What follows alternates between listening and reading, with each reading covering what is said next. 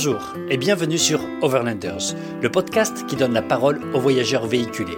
Leur histoire est toujours passionnante. Aujourd'hui, nous avons la chance d'accueillir Juliette, Mathieu et leur fille Ona et Suan. Juliette a 42 ans, Mathieu 45 et leur fille Ona 14 ans et Suan 8 ans. Ils voyagent depuis le 6 août 2018 avec un Defender pour une durée prévue de 2 ans. L'itinéraire, c'est le tour du monde, une aventure préparée pendant 24 mois. Ils financent leur voyage grâce à leurs économies. Leur vagabondage s'appelle Balise Jaune. Vous pouvez les retrouver sur Instagram, Facebook et Polar Step. Mathieu, bonjour. Bonjour Cyril. Où est-ce que vous vous trouvez actuellement et dans quelles conditions êtes-vous? Nous, on a rejoint Buenos Aires euh, il y a 4 jours maintenant, parce qu'on était confinés pendant deux mois dans la région de Mendoza, où, à cause du coronavirus. On a passé deux mois dans, une maison au milieu de la montagne, histoire de voir comment les choses allaient tourner. Et comme Juliette est argentine d'origine, on, a rejoint ses parents qui vivent à Buenos Aires. Donc là, ça fait quatre jours qu'on a réussi à retraverser le pays pour euh, se reconfiner à Buenos Aires de nouveau. Voilà où est-ce qu'on en est. Le dernier trajet était un peu périlleux. Vous avez été euh, arrêté souvent, je crois, mais ça s'est bien passé. Ouais, on a, on a pas. En fait, il n'y a pas eu tant de barrages que ça. Euh, il y a eu deux, trois barrages, mais ils nous ont pas demandé grand-chose. Euh, il y a eu un convoi. En fait, il y a une région qu'il a, a fallu traverser en convoi, ce qui s'appelle capsule. Où là, euh, ça a pris du temps. On a fait 200 220 km en 8 heures parce que entre les relais, les attentes de, de, de, de personnes, de capsules, etc. Et puis après, toute la partie Cordoba, tout ça, on n'a rien eu. On a même pu bivouaquer une nuit dans une station-service. Et le plus gros contrôle, ça a été vraiment de rentrer dans Buenos Aires. Et là, ils ont contrôlé vraiment tous les papiers. Après, ça n'a pas été non plus euh, ce qu'on attendait, où beaucoup, beaucoup ont été très contrôlés. Nous, ça n'a pas été tant que ça, en fait. Alors, vous êtes parti en août 2018, le 6 août exactement. Cela fait donc à peu près 640, euh, 650 jours que vous voyagez. Donc, c'est un beau voyage. Euh, qu'est-ce qui vous a inspiré ou quel a été le déclencheur pour faire un tel voyage? Euh, en fait, ce voyage, moi, je l'ai toujours rêvé, je dirais, depuis euh, pratiquement que je suis adolescent. Euh, C'était un de mes grands rêves de faire un tour du monde avec euh, ce véhicule euh, mythique qui est le, le Defender. Après, j'avais fait quelques voyages, il a, il a fallu tester, enfin, l'aspect financier aussi, etc. Et puis la vie a fait que j'ai rencontré Juliette, on, s'est marié, donc, mais dans un coin de ma tête, j'avais toujours eu ce voyage. Donc après, il a fallu pendant quoi? Une, dizaine d'années, essayer de convaincre Juliette qu'elle vienne. Et puis il y a eu les filles. Donc euh, il a fallu calculer aussi par rapport à l'âge des filles, parce que moi je voulais partir, si on partait avec les filles, euh, de façon à ce qu'elles aient un souvenir, qu'elles s'en rappellent, euh, que ce soit pas juste quelque chose un peu vaporeux. Et, euh, et euh, j'ai eu un, un, moment, il y a eu un, une, une, grosse rupture, dans, enfin une grosse rupture, une rupture dans ma vie où j'ai eu un gros problème de santé. Et, euh, et, euh, à la sortie de ce problème, en fait, euh, la chose a, a, rejailli. On en a reparlé longuement avec Juliette et j'ai réussi à, à, déclencher le déclic pour pouvoir partir euh, euh là, en, cette année-là, avec l'âge des filles qui, était, qui collait parfaitement, en fait. Donc c'est un peu un, un de mes rêves depuis le début, quoi, depuis toujours. Et le fait que Juliette soit argentine, est-ce que ça a du coup orienté la destination? Bah, C'était un, un, vrai tour du monde. Oui, un peu parce que en fait, on s'était dit tiens si euh, pour parce qu'on faisait des allers-retours à Buenos Aires quand même régulièrement, euh, pas tous les ans, mais tous les deux ans au moins pour voir mmh. la belle famille et que les et on s'est dit tiens si on si on y allait en voiture en partant vers l'est. Le but, ouais. c'était un peu de, de, de, d'atteindre Buenos Aires en repartant vers l'est et de traverser tout, cette partie du monde qu'on connaissait pas en fait, l'Asie centrale. Il a fallu l'annoncer aussi aux enfants, j'imagine. Comment vous préparez ça en famille? Est-ce que c'est vraiment un projet préparé avec toute la famille? Est-ce que c'est quelque chose que tu prépares de côté ou comment ça s'est passé? Ça s'est passé. Euh, on en a pas, on en parlait depuis beaucoup avec les filles, mais je, je suis pas sûr que comme les, les filles, c'est venu. Euh, ça s'est préparé. Euh, mon, mon, gros problème de santé est arrivé il y a 10 ans, donc les filles, euh, Ona, elle a 13 ans maintenant et, et Swan 9 ans. Euh, oui, elles, elles, étaient au courant de ce projet, mais on leur a pas parlé vraiment concrètement. On leur a commencé, elles ont commencé à voir le, le, le, le concret du, du, projet quand on a acheté le véhicule. En fait, c'est là où, où l'ensemble de la famille et, et, tout le monde s'est rendu compte en disant, euh, en effet, ils vont peut-être y aller. quand ils ont vu le véhicule arriver, l'achat du véhicule et la préparation du véhicule. C'est là où les choses se sont vraiment concrétisées. D'accord, donc vous préparez ça ensemble. Combien de temps à peu près pour préparer le, voyage? Nous, on a vraiment mis deux ans, deux ans de préparation. Euh, en fait, la, préparation, c'est vraiment enclenché au moment où on a acheté le véhicule. Quoi. Parce qu'on a acheté le véhicule brut, le Defender brut, euh, pas sorti d'usine parce que ça n'existe plus, mais euh, en sièges normaux, euh, rien de préparé pour euh, pour faire du, du voyage. Quoi. Donc, il a fallu tout préparer à l'intérieur moi euh, je l'ai pas fait je suis pas très je suis pas à l'époque j'étais pas très bricoleur euh, du coup euh, je travaillais beaucoup du coup y a, on a fait appel à des, à des gens un peu spécialisés là-dessus puis euh, la, la, première on l'a eu au bout d'un an il était à moitié préparé du coup on a fait un voyage d'essai dans les Pyrénées pendant un mois pour voir un peu par rapport à la tente sur le toit, ce que ça impliquait, etc. Et puis l'année d'après, euh, tout en travaillant, on a continué à le préparer et se rendre compte un peu, parce qu'il y a beaucoup de données techniques euh, euh que mhm. j'ai découvertes, c'était euh, surtout le, les histoires de carnet de passage en douane, que transporter un véhicule de pays en pays, c'est pas, c'est pas de, ça se fait pas comme ça, c'est pas, c'est presque un, un, personnage de plus à gérer. Donc vous avez décidé de faire le carnet de passage en douane pour pouvoir au moins passer tous les pays européens et asiatiques, c'est ça? Est-ce que ça aide vraiment? Est-ce que c'est nécessaire, indispensable? Oui, ça, le, le, carnet de passage en douane, il est indispensable, oui, pour le, le trajet qu'on avait. Il est indispensable à partir de du Turkménistan pratiquement. Turkménistan, Iran, c'est obligatoire. Euh, les Émirats, on a été aux Émirats, donc ça c'était obligatoire. Oman, c'était obligatoire. Et après tout ce qui est parti à Inde et Asie euh, du, de l'est, du sud-est, euh, là tous les pays le demandent pratiquement. Donc c'est un document qui sert à quoi, si tu pouvais en parler un petit peu pour ceux qui nous écoutent? Le carnet de passage en douane, c'est en fait c'est un passeport du véhicule euh, qu'on demande à l'Automobile Club de, de France euh, à Paris et euh, où dedans toutes les caractéristiques sont indiquées du véhicule. Et euh, comme sur un passeport, il y a une page par pays. Donc quand on rentre dans le pays, euh, en fait c'est un, c'est comme un, un, un un papier quand on importe du matériel d'un pays pour le ressortir derrière. C'est-à-dire qu'on est obligé de le faire tamponner à l'entrée et on a une date de sortie. Du coup, euh, chaque page par pays, euh, c'est exactement comme un passeport. Ça fonctionne comme un passeport, entrée-sortie, entrée-sortie, ce qui fait un traçage du véhicule euh, pour, pour éviter tout ce qui est trafic international de justement de mécanique, etc. C'est le type que l'on a en Amérique du Sud en fait quand on passe de douane en douane. Euh, on nous édite un titre, c'est un, c'est une importation temporaire du, du véhicule. Qu'est-ce que vous faisiez avant euh, C'était quoi vos métiers avant de partir? C'est quoi vos spécialités? Nos spécialités. Alors moi, je suis euh, assistant réalisateur pour le, le, cinéma français, pour les films français. Euh, je suis intermittent du spectacle, en deux mots. Et, euh, et Juliette euh, était intermittente, mais ça fait quelques années où elle a arrêté. Elle est artiste peintre indépendante. Elle travaille à la maison euh, dans son atelier en fait, et elle vend, elle fait des expositions. Donc on a des métiers un peu en freelance. En quoi ça, ça a influencé votre décision du trajet, du parcours, du voyage? Ou est-ce que ça vous a aidé ou influencé? Euh, le parcours, en fait, c'est les lectures qui nous ont euh, impliqués dans, les, dans ce parcours. C'est-à-dire que le, le, parcours déjà, il devait être beaucoup plus grand, et puis on a appris à l'adapter, à, à le réduire par rapport à nos ambitions, parce que je pense qu'il était beaucoup trop grand par rapport à la durée. Parce que moi, je voulais faire trois ans à la base, et Juliette euh, deux ans déjà, ça a été dur à négocier. Au début, on devait aller jusqu'en Australie, justement, faire l'Australie en plus et euh, l'Amérique du Nord. Et tout ça, on a on l'a un peu coupé vu le temps, parce que après, on apprend aussi à le temps du voyage. Donc euh, tout ça, ça a été un peu élagué. Et le et après il y a une oui il y a quelques livres qui nous ont euh, qui nous ont appelé. En fait, c'est les, lectures d'autres voyageurs qui nous ont emmenés sur ce sur ce trajet.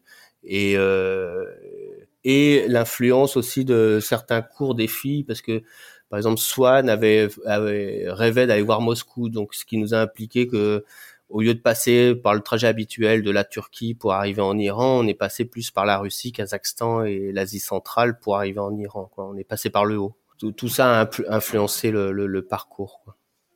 Et quand tu parles des lectures que vous avez lues donc avant de partir, c'est mmh. plutôt des, des Instagram, des posts, des vidéos ou des lectures traditionnelles, anciennes? Non, des lectures traditionnelles sur livres, mais de qui pouvaient être des gens qui ont fait des livres dans les années 2000 dont un, je crois que c'était un couple qui avait fait un, à peu près ce parcours-là en 99 dans un Defender justement.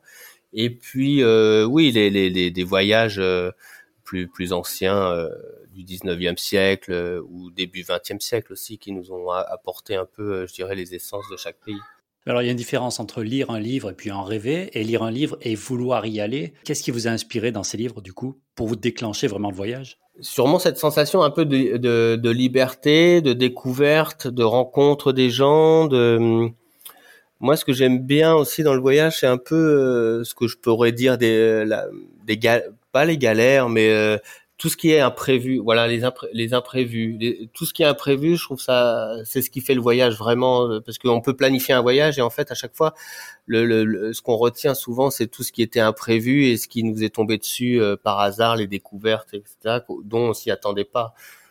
Et euh, c'est, en fait, c'est surtout ça qui, qui nous, qui me pousse au voyage, quoi, à me mettre dans dans des endroits ou des, dans des situations qui me, qui me déstabilisent ou qui, qui, qui, qui me posent euh, questions sur moi-même, en fait. Quand les imprévus sont arrivés, qu'est-ce qui s'est passé en toi ouais, Comment tu as fait face aux imprévus? Tu t'es surpris ou ça a été vraiment, euh, tu t'es débrouillé ou... Non, on s'est toujours débrouillé. On a eu, il y a eu beaucoup de très bonnes, de très bons imprévus. Il y a eu une, une ou deux fois euh, des imprévus plus, plus complexes. Mais euh, non, par rapport à mon métier, parce que c'est un, un, métier où j'ai beaucoup voyagé, j'ai travaillé dans beaucoup de pays différents, où j'ai su m'adapter. Donc, la, le rapport aux autres, euh, me, je reste plutôt calme par rapport au, à, ces, à ces imprévus, euh, justement, euh, contrairement où faut que, parce que je sais qu'il faut que je maîtrise Juliette, il faut que je maîtrise les filles.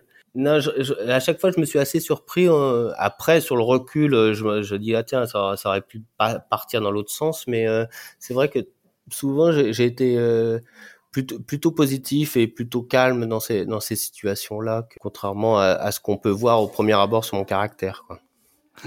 Alors, c'était pas ton premier voyage, effectivement. En 2006, tu as voyagé en, en 4L. Euh, tu as été aussi en Équateur, en Guadeloupe. Enfin, voilà, tu, tu, es un voyageur. Ça change quoi de voyager avec sa famille très proche euh, et avec un Defender? Bah, La complexité du Defender, c'est que c'est l'espace pour quatre. C'est euh, ça, c'est euh, c'est pas un camping-car, c'est pas euh, c'est pas un van life, c'est vraiment on est en voiture et on vit dehors en fait. La, la, la c'était c'était ça aussi qui nous apportait beaucoup, c'était cette vie dehors, c'est-à-dire que on avait fait un, un, planning et à un moment il y avait une phrase Juliette elle dit mais nous on, notre notre espace intérieur est très petit mais on a on a une terrasse énorme c'est le monde quoi.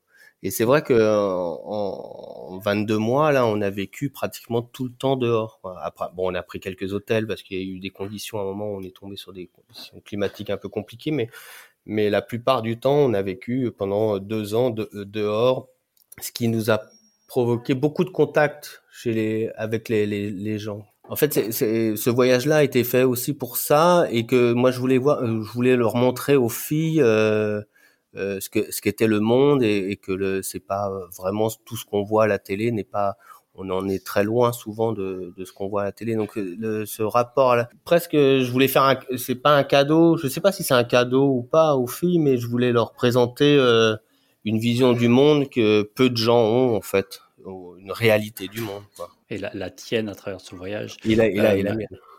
C'est ça. Quand euh, on voyage en voiture, et, alors vous, vous avez la chance d'avoir une tente sur le toit, ce qui en Patagonie, des fois avec le vent, est plus ou moins difficile à monter.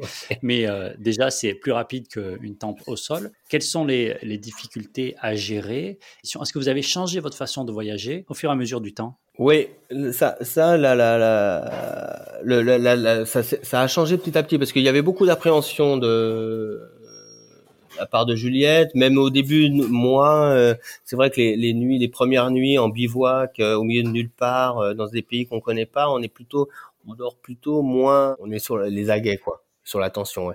Et en fait, faire à mesure, on se rend compte que euh, ça devient quelque chose de normal et, euh, et, et, on a beaucoup moins d'appréhension et on dort dans des lieux euh, départ du voyage on n'aurait sûrement pas fait. Donc on, découvre ce que c'est qu'un bivouac, trouver un bivouac, euh, le sens du soleil, le sens du vent, euh, où s'installer, où, se cacher un peu, parce que c'est pas c'est pareil, on peut pas se poser. Nous, on a une tente euh, en plus où l'échelle tient derrière au sol, donc on peut pas partir dans, en une minute en démarrant le moteur et, et partir. Donc tout, tout, on est obligé de je dirais, d'analyser un peu tout, tout ce qui nous arrive autour, tout, tout notre environnement avant de s'installer. quoi. C'est ça, donc on va parler de l'équipement. Comment tu décrirais le, campement une fois qu'il est monté? Oui, il y a le tente de toit et les filles dorment à l'intérieur. Donc en haut. on a réussi à... Nous, on est, on est sur, dans la tente avec Juliette. Et les filles, on a réussi à faire un système de lit coulissant quand on replie leurs deux sièges avant, où elles dorment toutes les deux à l'intérieur du, du land. De façon à Donc vous enlevez tout ce qu'il y a à l'intérieur. Oui, on a réussi à, à, ce que ce soit assez pratique et qu'on a un peu de... Non, il y a deux, deux tiroirs, en fait. Il y a un système de lit coulissant à mi-hauteur du véhicule qui passe au-dessus des, des, sièges une fois qu'ils sont rabattus. Et en fait, là, il y a très peu de choses. Il y a juste de, de matelas. Euh, bon, après, euh, c'est vrai qu'on s'est un peu encombré de sacs, etc. Mais très vite, on peut faire le lit. Ça, on met 10 minutes à mettre le bivouac en place. Voilà, et ça c'est important quand on est en, véhicule, je crois. Et ensuite, vous avez un auvent qui vous sert euh, d'abri, on va dire, soleil et, pluie, pour pouvoir manger. Est-ce qu'il y a des choses que vous aviez emmenées, que vous avez euh, rapidement euh, données ou vous en êtes débarrassé? Ah bah ça, c'est on est parti, on est parti de France, le, véhicule plein à, la, plein à la gueule, je dirais. Et déjà à Berlin, on a renvoyé deux colis de 20 kilos et fur et à mesure du voyage, le véhicule s'est vidé doucement et en, tout, on a fait six, envois, Juliette, six ouais, cinq ou six envois de 20 kilos au fur et à mesure du voyage. Il y a des choses, on s'est rendu compte qui ne servaient à rien et plus ça venait, plus on minimisait les choses, quoi. Les vêtements, euh, les nécessaires, les jouets, les, les, des filles, parce qu'il a fallu transporter tous les cours des filles aussi pendant. Ça, ça prend un peu de volume et, euh, et, en fait on a fait un envoi à Berlin, un envoi à Moscou, à Dubaï on a refait un envoi, en Thaïlande on a refait un envoi. Et à chaque fois, c'était des, des, des, bons paquets d'une de, vingtaine de kilos. Quand vous voyagez à, à quatre, avec, euh, le, sous le format famille, on va dire, est-ce que les rôles ont changé ou est-ce que vous avez des rôles un peu, celui qui fait la vaisselle, celui qui fait à manger, celui euh, qui monte la tente? Non, oui, la tente, c'est moi. Ça, mmh Juliette a jamais voulu mettre la pâte à la main là-dessus. Elle fait des grimaces en face. Elle écoute. elle écoute. Après, non, on s'est un peu réparti. Il y, a, il y a des semaines où, selon l'humour des gens, euh, il y en a qui faisaient la vaisselle, euh, le repas. Euh, on a, c'était plus compliqué de la part des filles sur le rangement, sur elles ont moins participé. C'est-à-dire que dès qu'on se posait avec les longs trajets, souvent on ouvrait les portes et elles partaient courir dans la nature et nous abandonnait un peu sur euh, la préparation du bivouac, euh, ce qui était un peu aussi normal. Mais et euh, mais les, les, les, rôles se sont répartis. bon, moi qui monte tout le temps la tente, mais après tout le reste, ça s'est assez bien réparti. Je fais la mécanique et Juliette était plus dans le, par contre, dans le rangement, l'agencement du, du véhicule et moi je faisais la partie mécanique. Si vraiment il y avait des répartitions, c'était ça quoi, la mécanique, tante et Juliette, euh, tout ce qui était gestion de fringues, euh, lessive, euh, la lessive elle a fait. Ouais, moi j'ai très peu fait la lessive, c'est vrai. comment vous faites d'ailleurs la lessive? C'est toujours une question. La, comment vous lessive, faites à la main ou... Ouais, on l'a fait pas mal à la main. Moi j'ai abîmé tous mes vêtements, je crois à peu près. Ils sont tous, ils ont tous blanchi parce que à un moment, moi, j'ai eu une partie du voyage pendant un mois tout seul parce que les filles étaient reparties en France parce qu'on on transportait aussi des médicaments pour euh, Swan. Mhm. C'était pas, mal un suivi médical euh, pour des histoires d'hormones de croissance. Du coup, on, a, on avait ça à gérer. Et elle, du coup, pendant que j'étais en Inde, elles sont reparties un mois et moi, j'ai vécu un peu tout seul. J'ai fait mes lessives dans les, dans les torrents, comme, euh, comme les Népalais. Et je crois que j'ai niqué tous mes, tous mes, tous mes fringues. Mais on a fait pas mal de lessive à la main. Sinon, on a, euh, quand on a fait un hôtel ou on leur demandait si on, si on pouvait euh, laver les machines. Alors, euh, je voulais revenir sur le, côté santé, parce qu'on a tous plus ou moins des problèmes de santé et on les gère. Bien sûr.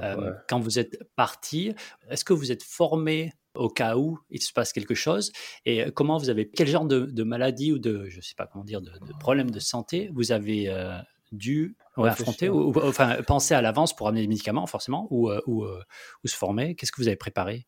Non, en fait, euh, on n'a fait aucune formation sur les premiers secours. On a dû, dû, prendre deux frigos parce que justement pour transporter un peu tous les hormones. Mais euh, ensuite, on avait une trousse de médical assez énorme parce que le père de Juliette est médecin. Et euh, du coup, il avait tout prévu. Alors il a dit s'il y a s'il y a ça, il y a des piqûres pour les allergies. Si vous avez mal au ventre, vous prenez. Donc on avait à peu près tous les médicaments sur mots de tête et on avait une hotline euh, avec WhatsApp maintenant euh, en direct dès qu'il y avait le moindre mal. Mais après, on n'a pas eu de, il n'y a pas eu vraiment de maladie. Il y a une fois Juliette qui a fait euh, une, une fièvre typhoïde au Laos.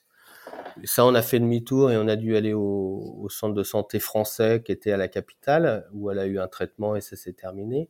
Et à part ça, euh, y a, on a eu zéro problème. Euh, même en Inde, on n'a pas eu une, une seule diarrhée en Inde. On a eu une fièvre. De, en deux ans, on a eu une fièvre. Quoi. Voilà.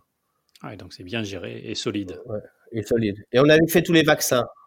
On avait fait tous les vaccins avant, par contre. Est-ce que la forme de voyage rend la santé plus solide aussi?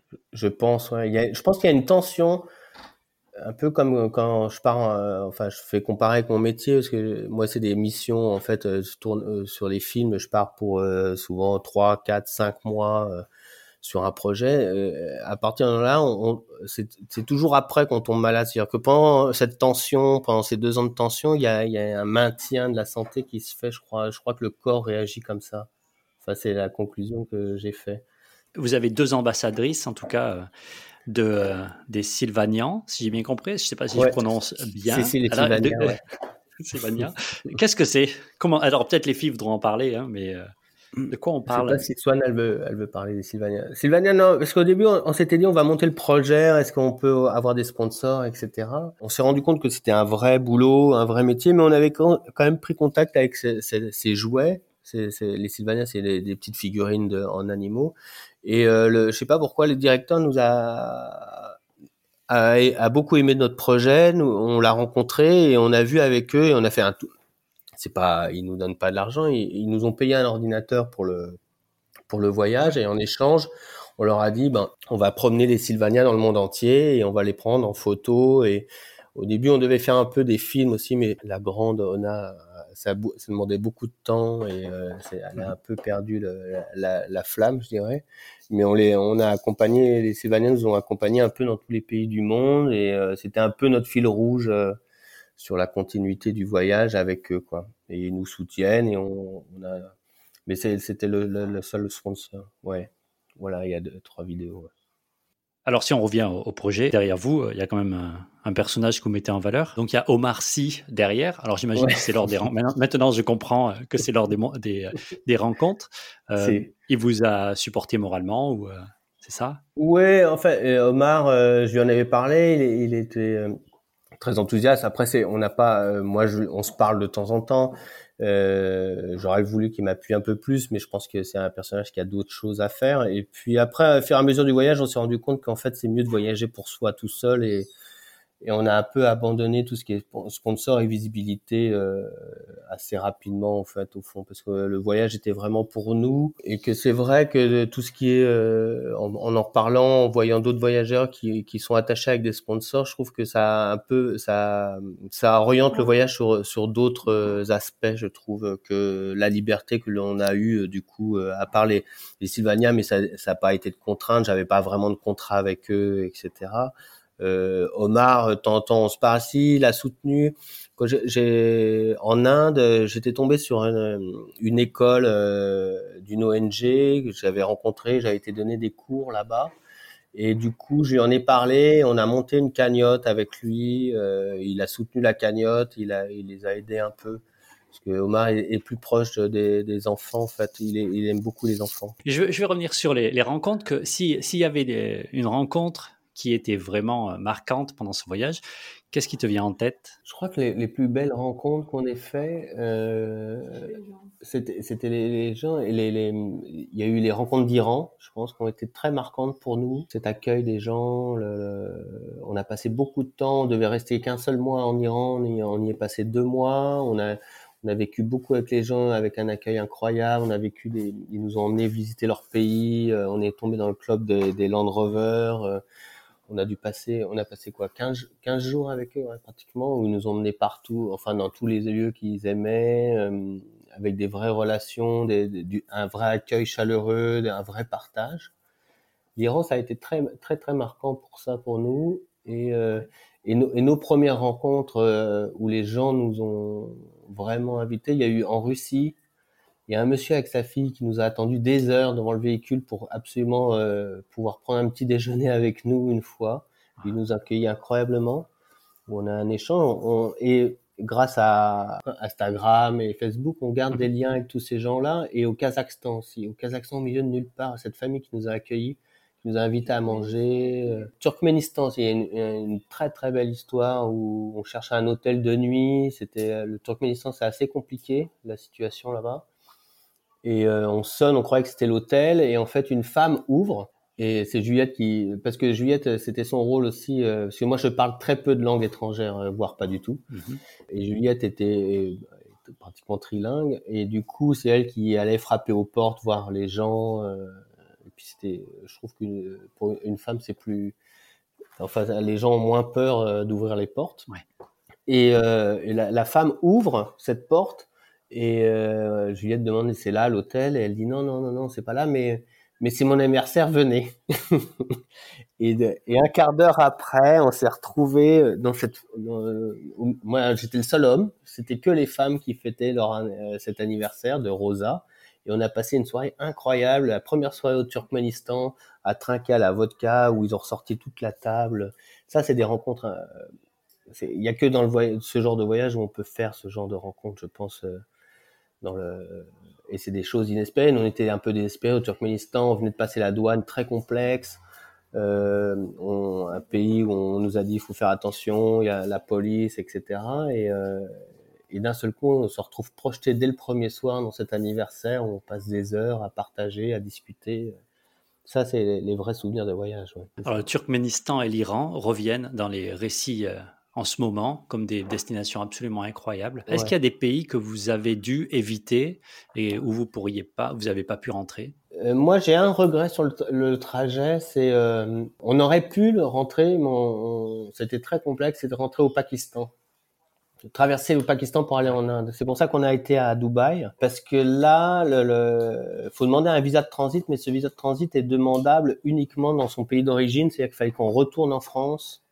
Alors euh, moi, ce que je connaissais pas encore dans ces grands voyages-là, c'est qu'en fait, vaut mieux se faire faire un double passeport. Qu'on a un double passeport, et la plupart des voyageurs qu'on a rencontrés dans ces zones-là, ils ont des doubles passeports et ils en laissent un dans le pays de, leur pays d'origine à la famille et ils en ont un sur eux et quand ils ont besoin de faire faire des visas parce qu'il y a des, ambassades où on doit faire les visas que euh, au Turkménistan peut, les Français ne peuvent avoir des visas pour le, Pakistan je veux dire le, uniquement euh, en France c'est-à-dire que à Téhéran à Téhéran, à un moment, il y a eu une ouverture, mais je crois qu'il y a eu un Hollandais qui a mis le bazar dans la dans l'ambassade et ils ont refermé les, très vite le droit de, de, de, visa pour les étrangers à Téhéran. Et du coup, ça, on a pris la décision. Et puis Juliette était pas. C'est vrai que c'est un pays qui est un peu compliqué à traverser parce qu'il faut être euh, sur 800 km, les 800 premiers kilomètres, il faut être escorté par des mujahideen de façon euh, pour les histoires de terrorisme. Et du coup, avec les filles, entre le prix des avions, le temps que ça allait mettre, c'était pas sûr qu'on les ait. Euh, ça, ça a été. C'est un de mes regrets, mais c'est un des pays où on n'a pas pu rentrer à cause de ça. Mais on peut le faire, c'est faisable. Vous avez dû faire l'école à vos deux filles. Euh, comment vous y êtes pris euh, pour euh, leur faire l'éducation, une instruction? Comment vous appelez ça? Oui, c'est l'école. C'est bah, la grande, elle a le CNED, mais je l'ai pris. On, nous, on a pris le CNED en version libre, c'est-à-dire que je lui ai pas pris. Elle en, elle a fait du coup avec nous la cinquième et la quatrième. Nous, on, en version libre, du coup, je lui prenais pas, je lui ai pas pris toutes les matières. Je lui ai pris les matières importantes, maths, euh, français, physique et biologie, je crois. Plus, elle révise l'espagnol avec avec sa mère. Et pour la petite, on, on a acheté, on avait vu les professeurs avant de partir et on a acheté les les mêmes cahiers éducatifs que les professeurs en primaire pour le CE1, CE2. Swan, elle n'avait pas d'examen, c'est nous qui lui faisions euh, les cours euh, et elle fait ses cahiers, elle avance les cahiers comme en classe. Et Ona, elle envoie, euh, comme c'est en libre, on envoie comme on veut entre septembre et juin les examens. donc on n'avait pas un suivi tous les jours. Euh, quand on avait le temps, on le faisait. Puis des fois, euh, il y a eu des pays où on savait que là, ça fallait courir parce qu'il y a des histoires de visa, etc. Et, euh, et, du coup, pendant des fois un mois, elles n'avaient pas cours et on rattrapait les choses après. Quoi. Je pense que le voyage leur apprend plus que que la scolarité, je crois. Au fond. Et vous avez une routine ou est-ce que c'est un peu quand vous avez du temps? Ah, c'est vraiment quand on avait du temps. Il n'y a pas eu de, on n'a jamais réussi à instaurer une routine sur le, les devoirs ou euh, euh non, ça, ça s'est jamais fait. Et je sais que j'ai croisé des voyageurs où tous les matins c'était telle heure, etc. Mais euh, nous, non, on n'a jamais réussi. On n'a jamais réussi. On a pris le, en fait, on, selon les journées, ce qu'il y avait à faire. Euh, bon, il y a eu des crises, euh, comme, comme, je pense partout des moments plus, ou moins tendus sur la scolarité, mais euh, non, on a réussi à, ce que ça avance. Et puis on va voir. Enfin, Swan, elle, en primaire, va récupérer euh, son CM1 normalement, parce que je crois que c'est juste une histoire d'âge en France maintenant. Il n'y a pas d'histoire de redoublement. Et Ona, par contre, on doit repasser euh, euh, l'inspection académique doit lui faire passer des, un, test de niveau en français et en maths. On verra. Euh, mais là, c'est un peu compliqué avec le coronavirus. Euh, ils savent pas trop comment ils vont faire. Mais techniquement, c'est ça. Et je suis pas très inquiet sur par rapport à ça parce que je pense qu'on a pas mal bossé pour français et maths. Donc, si elle a bien bossé, ça ira.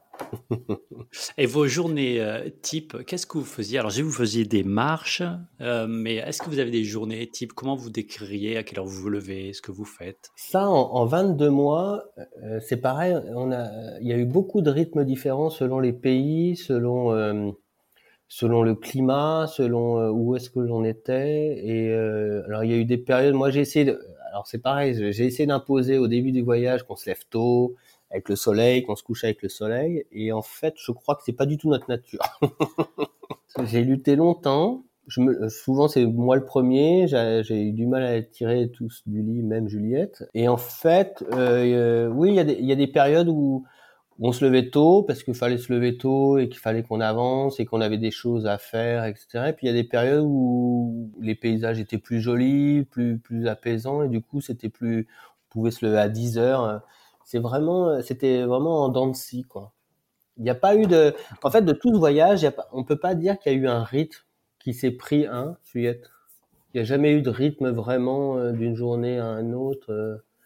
Il y a eu des, c'était des périodes, en fait. ouais, il y a eu des périodes où c'était plus grasse mat, et puis il y a des périodes où ça, on s'est levé plus tôt, il y a des périodes, oui, et puis après au début du voyage, c'est vrai qu'on a, on a couru beaucoup parce qu'il y avait toutes ces histoires de visa, de, de passage de douane, de, on n'avait que un mois en Russie, il fallait atteindre le Kazakhstan. Après, euh, il y avait le, visa de l'Ouzbékistan qui, qui est prêt est tombé. Maintenant, on n'a plus, on a plus besoin de, les Français n'ont plus besoin de visa. Après, il y avait les dates très précises sur la, la, la, la, traversée du Turkménistan. Euh, il y a eu l'Iran. Euh, euh tous ces visas et puis après il fallait caler avec les shipping. Donc tout ça impliquait des périodes plus plus ou moins rapides. Et puis il y a des moments où il y a eu des moments d'attente. Et puis il y a des moments enfin après il y a eu mes parents mes parents et les parents de Juliette qui sont venus nous voir. Mes parents sont venus deux fois. Les parents de Juliette on, les a vus une fois aussi. Ils sont venus. Donc pareil quand on commence à prendre des rendez-vous on n'a plus l'habitude d'avoir des rendez-vous euh,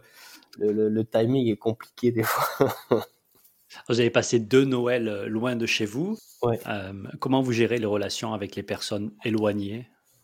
Par WhatsApp, beaucoup de WhatsApp. Euh, et en fait, on se rend compte que on parle plus. On a un tout petit noyau. Moi, moi j'avais beaucoup, beaucoup d'amis. Enfin, sur Paris, j'avais beaucoup de relationnels, etc. Et en fait, on se rend compte que ce noyau devient très, très petit pendant ce voyage, il y a le noyau familial. Je sais pas, je dois parler avec 6, 7 amis, pas plus. Et ça, par WhatsApp, la famille, on essaye euh, quoi, une fois par semaine, on les a eus. Une fois par semaine, on essayait de les avoir. Et puis ils avaient, le Instagram a surtout servi à ça pour euh, qu'ils voient un peu l'évolution et l'avancée du voyage. notre Instagram, contrairement à beaucoup de gens, on l'a fait pratiquement en instantané. On n'a jamais gardé de photos. Euh, C'était pratiquement les, les, photos de la journée qui arrivaient sur l'Instagram, donc les familles savaient où est-ce qu'on était à peu près. Quoi. Alors c'est très beau, les photos que vous postez sont très belles. Le Defender, le Defender il, est, il est mythique, donc ça crée des photos absolument euh, incroyables. C'est toi qui fais les photos euh, Ouais, à, ces photos à 95%, oui. À 95%. Après, les photos, il faut savoir que la plupart sont de l'iPhone. Hein. Alors, euh, vous avez euh, Instagram, euh, votre site internet, Facebook, Polar Steps. Ça vous sert d'avoir autant de réseaux, sociaux? Est-ce que c'est difficile à gérer? Ouais, enfin, le, le, le, site, déjà, on l'a abandonné très vite. Enfin, le site, je ne sais pas si tu as vu, mais le, il n'a pas, il a pas avancé depuis euh, la Russie. Je crois. Au, deuxième mois, on a dit c'est trop de travail, parce qu'entre le travail des filles, euh, les itinéraires, et en plus, là, on, nous, on commençait ce voyage et il y avait toute les, la partie administrative de, des visas des, de ces pays qu'on connaissait absolument pas à, à gérer. Et du coup, euh, on s'est dit, c'est là, il y a, on a trop de travail. Euh, on verra plus tard. Je le garde. Hein, il va peut-être se construire plus tard à la sortie du voyage. On va, on va, on va en faire quelque chose. Mais pendant le voyage, ça, on a vite oublié. Et en fait, on s'est rendu compte qu'avec Instagram, c'était extrêmement simple parce qu'il suffisait de poster une photo avec un texte en dessous et, et ça, ça suffisait. Et comme il est en lien directement avec Facebook, euh, ça se faisait automatiquement. Euh, grosso modo, on a gardé que Instagram euh, en vrai, en vrai suivi de voyage. Quoi. En, et Polar Steps a été, je l'ai découvert plus tard et je l'ai, je l'ai mis. Euh, Polar Steps c'est extrêmement simple, c'est comme Instagram, du coup, euh, hmm. il a suivi les choses naturellement, quoi. On découvre votre, votre itinéraire. Juste avant qu'on parle de l'itinéraire, comment vous avez euh, choisi le, le, nom balise jaune? Qu'est-ce que ça représente? Alors balise jaune, ça, pour moi c'était euh, le, le, baliser un chemin. Faire, c'est, j'ai beaucoup marché en montagne et ça me rappelait cette, euh, ces taches jaunes que je voyais sur les rochers, euh, sur les parcours de, de Chamonix euh, quand je faisais de la, marche en montagne. Et, jaune, c'était le symbole un peu du soleil, de la lumière, etc. Donc c'était vraiment l'idée de baliser son chemin, le, tracer son chemin, quoi, un peu comme Polar Step fait. Est-ce que vous êtes loin, plutôt proche de l'itinéraire que vous aviez prévu? On a collé un peu, on a collé à, l'itinéraire qu'on a prévu, euh, mais par contre on l'a tronqué, bah, comme je te disais tout à l'heure, on l'a tronqué sur l'Australie. Mhm. Et que l'on devait faire, mais sur le coup, on a trouvé ça un peu euh, trop complexe par rapport au nettoyage du véhicule, etc. Par rapport au temps qui nous restait, et on était tiraillé entre aller faire l'Amérique du Sud, c'est-à-dire euh, avoir le bout de cet objectif, et euh, du coup, on a, on a décidé de tronquer ça et tronquer l'Amérique du Nord. Parce qu'on s'est rendu compte qu'en deux ans, on n'arriverait pas à faire, à, faire tous ces trajets. Et on a préféré aller plus lentement sur la partie asiatique. Quoi. En gros, vous êtes parti de France pour euh, les pays arabes, euh, Dubaï. De là, vous avez rejoint l'Inde. Vous avez fait toute une grosse partie de l'Asie du Sud-Est. Ensuite, vous avez volé en Amérique du Nord pour rejoindre l'Amérique du Sud, en fait. Ouais, c'était une escale. À, en fait, c'était une escale. À, c'était juste une escale à, parce qu'on on a pris les billets les moins chers. Oui, on a pris les billets les moins chers et du coup, on, a pris les billets qui nous ont fait euh, combien? 40 heures de vol. 33, euh, 33 heures de vol sec de, et 40 heures, 44 euh, heures avec les escales. Parce que en fait, on est parti de, de Singapour Singapour, il y avait une, escale à Hong Kong, Hong Kong, Toronto, Toronto, euh, Santiago du Chili, Santiago du Chili, euh, Buenos Aires, où là le 4x4 devait arriver. Et ça, on l'a fait en 44 heures. Donc c'est pour ça que sur Polar Step, il y a une étape en Amérique du Nord. Qu'est-ce que c'est de voyager en Asie du, euh, du Sud-Est? Est-ce que c'est difficile, c'est facile Les routes sont comment? Tout dépend du pays. C'est-à-dire que si vous allez en Thaïlande, si tu vas en Thaïlande, elles sont impeccables les routes, elles sont même presque mieux qu'en France, à part euh, si on sort des, grands axes dans les montagnes, il y a les, routes de terre euh, comme d'habitude, mais grosso modo, ça c'est assez simple. Après, euh, tout ce qui est Laos, Laos, Cambodge, c'est en construction, donc les routes, les grands axes sont là, mais les, dès qu'on sort un peu des grands axes, ça devient de la piste, je dirais, comme l'Inde ou la Birmanie. Et, et au Vietnam, elles sont à peu près correctes, les routes. Je dirais. Après, c'est la façon de conduire de chaque pays qui est, parce qu'on passe de gauche à droite en plus. C'est-à-dire qu'en Inde, on conduit à gauche, au Népal, on conduit à gauche. Au Myanmar, on conduit à droite. En Thaïlande et en Malaisie, on conduit à gauche. Et Cambodge, Vietnam et Laos, on conduit à droite. Ça, c'est une logique du cerveau qui, à un moment, faut, faut pas l'oublier. Et les pires conducteurs du monde, je pense, euh, en premier, je mettrais les, les Vietnamiens et ensuite les euh, l'Inde. L'Inde, c'est un peu compliqué. Bah, L'Inde, on conduit à gauche et il y a tous les animaux. Enfin, l'Inde, c'est un espèce de freelance. On conduit pas vite en Inde. Est-ce qu'il y a une route mythique qui te reste en mémoire, que tu referais bien? Moi, je voudrais euh, refaire l'Iran pour euh, déjà euh, faire une partie. Et la route mythique, je referais bien l'Inde du ce que j'ai fait un peu Goa, Népal, Mandou. Et en passant Pourquoi? par, pour, parce que je trouve que je suis passé trop vite et que c'était très fort l'Inde en fait. Pour moi, en plus, je l'ai vécu pendant un mois tout seul avec mon véhicule et euh, ça a été euh, jusqu'au Népal. Euh, on est dans un autre monde en fait. Je crois qu'en Inde et au Népal, on est dans un, c'est un autre univers totalement. Autant l'Asie, c'est différent pour nous aussi par rapport à l'Europe. Ils ont d'autres traditions, mais je trouve qu'on les connaît plus. On, est, on s'attend plus aux choses. L'Inde et le Népal, c'est, ils sont, je trouve que c'est deux pays qui sont déconnectés du reste de, du monde par rapport à leur mentalité, leur, leur religion, leur façon de vivre, leur, leur rapport à la vie, etc., leur rapport aux choses euh, est, tellement loin et ils nous apprennent tellement de choses aussi. Ça, ça, valait vraiment le coup d'avoir le Defender. Il y a vraiment des, des, jours où tu t'es dit, ben, heureusement que j'ai ça. Et c'était quelle situation, par exemple? Le Népal, euh, au Népal et en Inde, euh, j'étais très content de l'avoir. Euh, au Népal, par exemple, je, je descends dans les, dans les torrents euh, pour me vraiment aller faire des bivouacs perdus dans la montagne, au fond des, soit tout en haut des, des, des crêtes. Et j'ai dormi dans des villages qui étaient atteignables que avec le Defender. J'étais le seul véhicule d'ailleurs dans, dans, le village. je crois qu'il y a deux motos qui montaient, c'est tout. Ou aller au fin fond des, des canyons et des torrents où là j'ai trouvé des bivouacs ou à la rencontre des populations euh, que je pouvais pas faire en camping-car. Et même au niveau euh, de la Patagonie, euh, il y a des endroits où, on, y a été, il y a que les défendeurs ou les 4x4 qui peuvent y aller. Sinon, faut y aller à pied ou par. Oui, enfin, tu, je sais pas si tu connais. Toi, tu, oui, tu as, le Toyota. Toi. Ouais, le Hilux. le Hilux, donc il passe, partout, on l'appelle. Il passe partout, oui. c'est clair c'est là on, ouais, ouais, on, on arrive à, à, atteindre des endroits euh, des endroits que je pense c'est ça qui est important. C'est pour ça que aussi j'ai pris ce véhicule c'est que rien ne peut l'arrêter vraiment. Tout le monde est très attaché au véhicule c'est quoi la, la relation à, à, ce Defender? Ah, euh, bah c'est notre troisième enfant.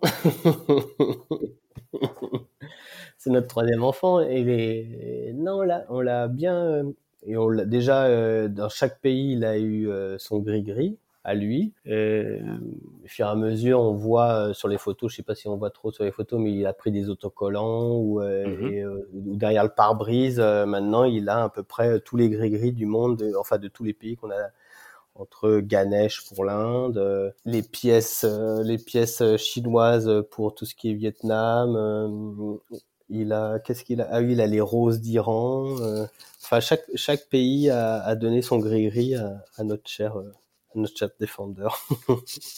S'il y avait une chose que tu pourrais rajouter maintenant à ton Defender, s'il y avait une chose que tu pourrais rajouter ou changer, ce serait quoi? Ah, Je vais changer la tente. Ça, c'est ah sûr. Quand je rentre, ouais, ouais. Je, je, vais enlever la tente et je vais, je vais créer un, un toit euh, amovible pour pour avoir cette cette en fait il y a une chose par rapport à la tente c'est très bien ça nous donne un grand espace la tente etc mais le ça nous donne un ça nous fixe trop au moment où on pose les choses euh, une fois que la tente est montée c'est c'est ça va c'est trop long à redémonter. Une fois on a eu, on a eu un problème où euh, où il a fallu euh, démonter dans la nuit etc et c'est vrai que là on l'a on l'a géré ce problème mais si on a juste le toit à rabattre et on s'en va c'est une sécurité en plus, en fait, au fond. C'est une tente euh, australienne que vous avez, non? Oui, c'est une tente australienne, ouais. C'est la, la honeymoon, là.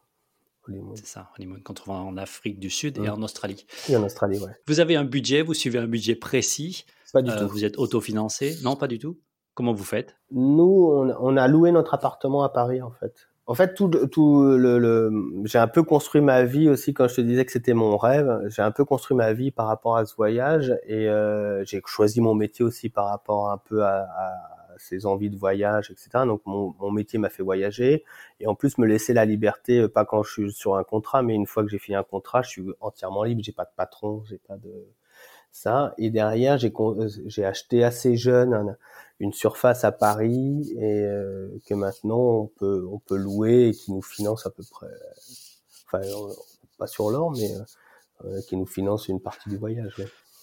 plus des économies. ouais c'est suffisant surtout dans les pays que l'on a traversés ouais. Et vous avez pensé euh, travailler pendant votre voyage? Euh, non. Jamais en fait non Juliette elle, elle dessine pour mhm. essayer de maintenir euh, son contact avec euh, elle, son métier, pour revenir avec euh, du matériel. Mais non, non, non, moi j'ai jamais pensé à travailler. C'était vraiment une coupure de deux ans, une vraie coupure de deux ans. Ouais. pas trois, deux. Deux, ouais. Euh, Mais il y en aura d'autres. Euh, il y en aura d'autres. oui, j'espère.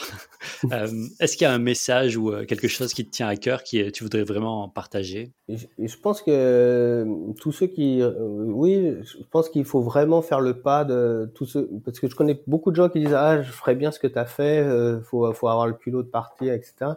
Et je pense que c'est, il faut, enfin, je pense que les gens devraient se donner cette liberté de le faire et, et ne pas penser qu'ils sont attachés par rapport euh, justement à tout ce qui est matériel, euh, travail, etc. C'est plus facile qu'on le croit de le faire, en fait, au fond. Oui, les gens se trouvent beaucoup d'excuses, euh, comme une fuite en disant oui, je pourrais pas le faire, c'est impossible, etc. Et ça, c'est une discussion qu'on a eu très souvent dans, le voyage, même avec des gens qu'on a croisés, des gens dans tous les pays, en disant mais vous savez, tout le monde peut le faire. On a croisé des J'entends Ekika qui a des problèmes de visa et qui a réussi à, avec son passeport à voyager dans le monde entier, etc. Et nous, on a rencontré une Bangladesh, euh, une, jeune fille Bangladesh qui, je sais pas, elle avait 30, 35 ans. Elle était en train d'essayer de prouver au monde que malgré qu'elle soit Bangladesh, femme musulmane, qu'elle peut aller dans, les, dans tous les pays du monde. Elle, fêtait son centième pays. Pour une Bangladesh. Et euh, c'était quand même euh, preuve que tout est faisable. Hmm, c'est ça. C'est plus possible que ce que l'on croit. Ouais, je pense que les gens se mettent beaucoup de barrières. Mathieu, merci. Ton histoire est définitivement inspirante. Il s'appelle Balise Jaune. Vous pouvez retrouver Balise Jaune sur leur Instagram, Facebook et Polar Step. C'est la fin de cet épisode. Merci. Retrouvez toutes les informations sur overlanders.fr, Facebook et Instagram. Et un nouvel épisode très prochainement. Bonne route, bonne aventure, bon overlanding.